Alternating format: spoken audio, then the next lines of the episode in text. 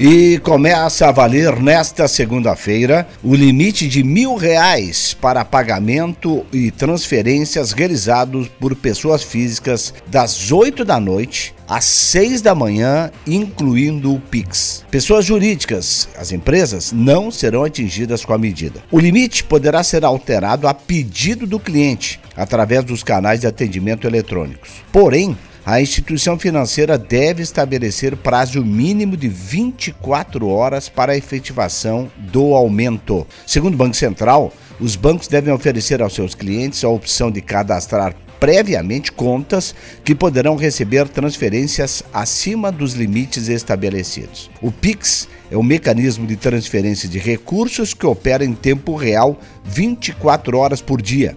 Recentemente, a tecnologia passou a ser utilizada por criminosos para a prática de fraudes. A limitação de transferências e pagamentos é uma das medidas anunciadas pelo Banco Central para tornar o Pix mais seguro e reduzir a vulnerabilidade dos sistemas às ações de criminosos. O Pix, então, é com limitação pessoa física de um mil real. Todas as mudanças devem entrar em vigor em 16 de novembro, entre as novas medidas, estão o bloqueio preventivo dos recursos em caso de suspeita de fraude e notificações obrigatórias de transações rejeitadas. Mas, entre tantas mudanças, a que vale hoje, a partir de hoje, dia 4, é o limite de um mil, de um mil reais para transferência e pagamentos feitos por Pix, outras transferências, mas especialmente por Pix, das 8 da noite até às 6 da manhã do outro dia.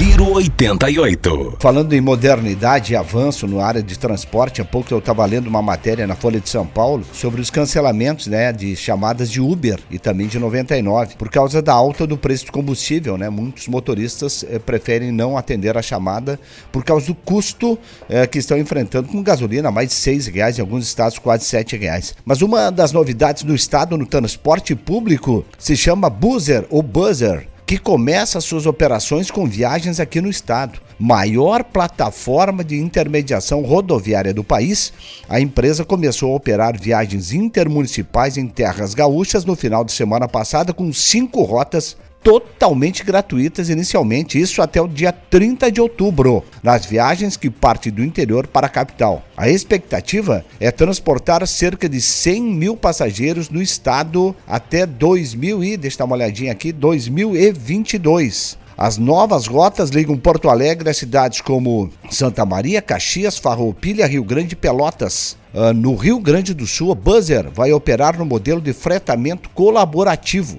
apenas com ônibus leito ou semileito, que tem níveis superiores de conforto.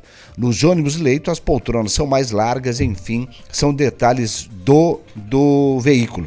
Mas o que chama a atenção, em média, as viagens da Buzzer vão custar até 60% a menos do que na concorrência e com nível de conforto superior. Aqui tem um exemplo, e olha atenção para as empresas de ônibus, vai incomodar essa buzzer, hein?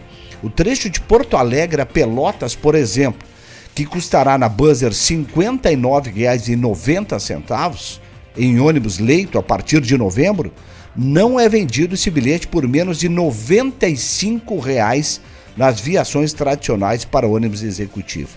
Então entra uma concorrência muito forte, forte, na transporte por ônibus intermunicipal com a chegada do buzzer, que é, entre aspas, um Uber por meio de ônibus entre os municípios. Giro 88.